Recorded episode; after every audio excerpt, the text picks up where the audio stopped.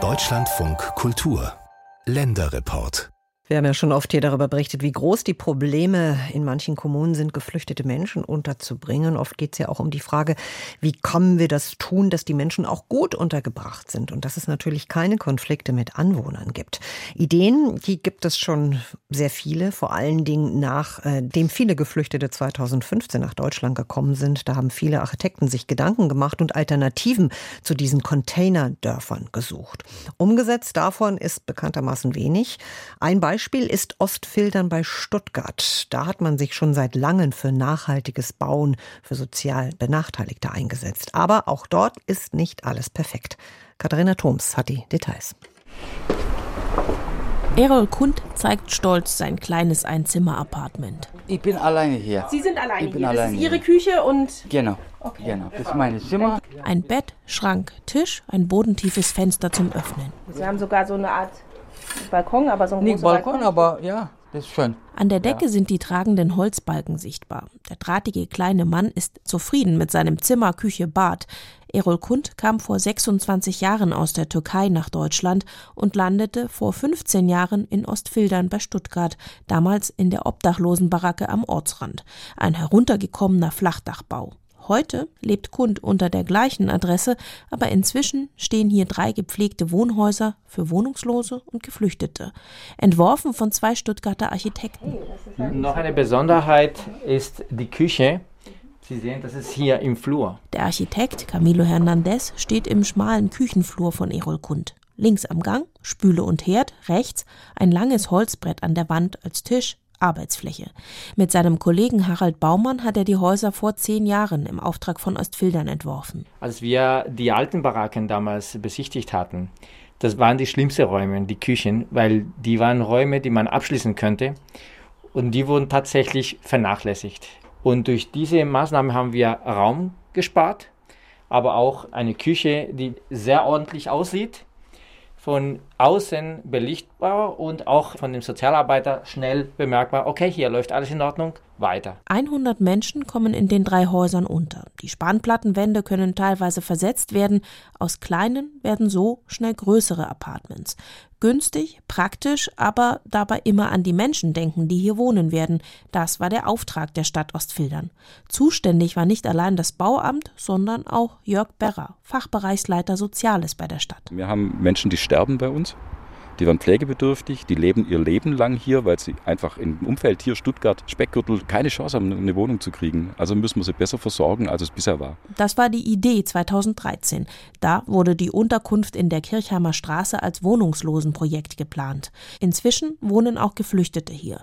In der knapp 40.000 Einwohnerstadt Ostfildern bringt Berra aktuell rund 800 Menschen unter. Geflüchtete, Wohnungslose, Menschen am Rand der Gesellschaft. Wir haben schon vor Jahren in der Gemeinde diese Kompetenz vom Gebäudemanagement zu uns geholt und die Kompetenz vom Ordnungsamt zu uns geholt, sodass wir vom Mensch her denken. Die beiden Architekten haben damals drei kleinere Häuser mit drei Etagen entworfen, statt wieder einen langgezogenen Flachbau.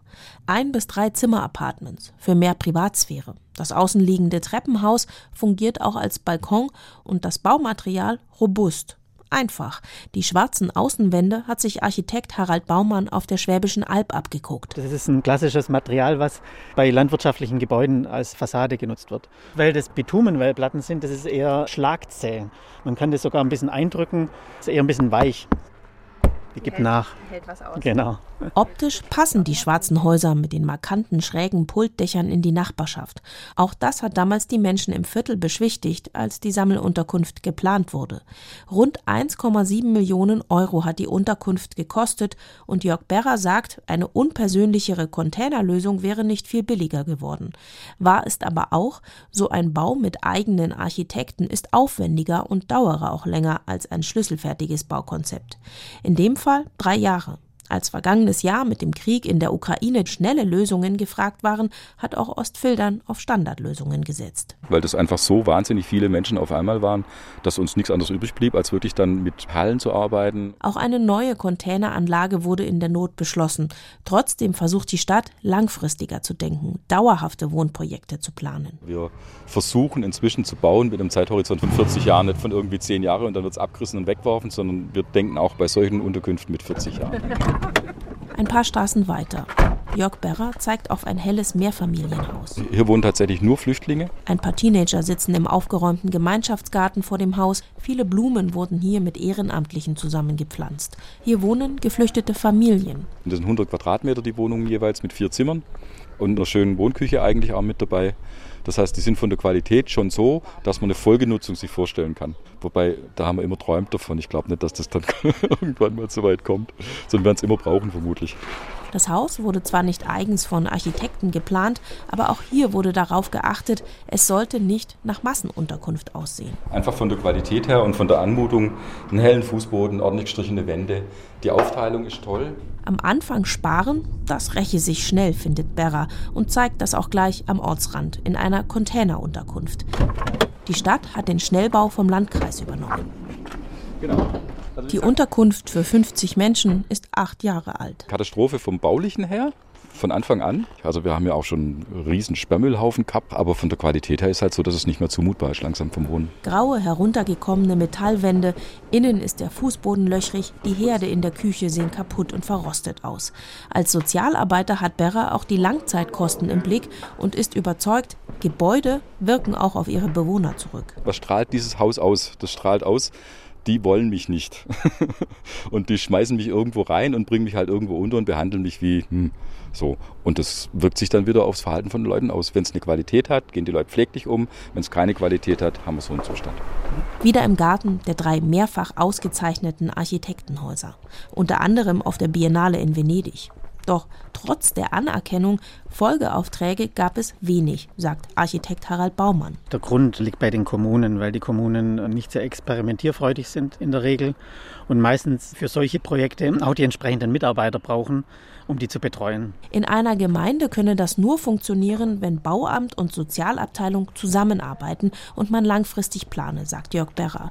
Im Garten trägt der damals gepflanzte Kirschbaum schon ein paar rote Früchte. Daneben ein Tisch, Stühle und ein Gartenhäuschen. Erol Kund hat das gebaut.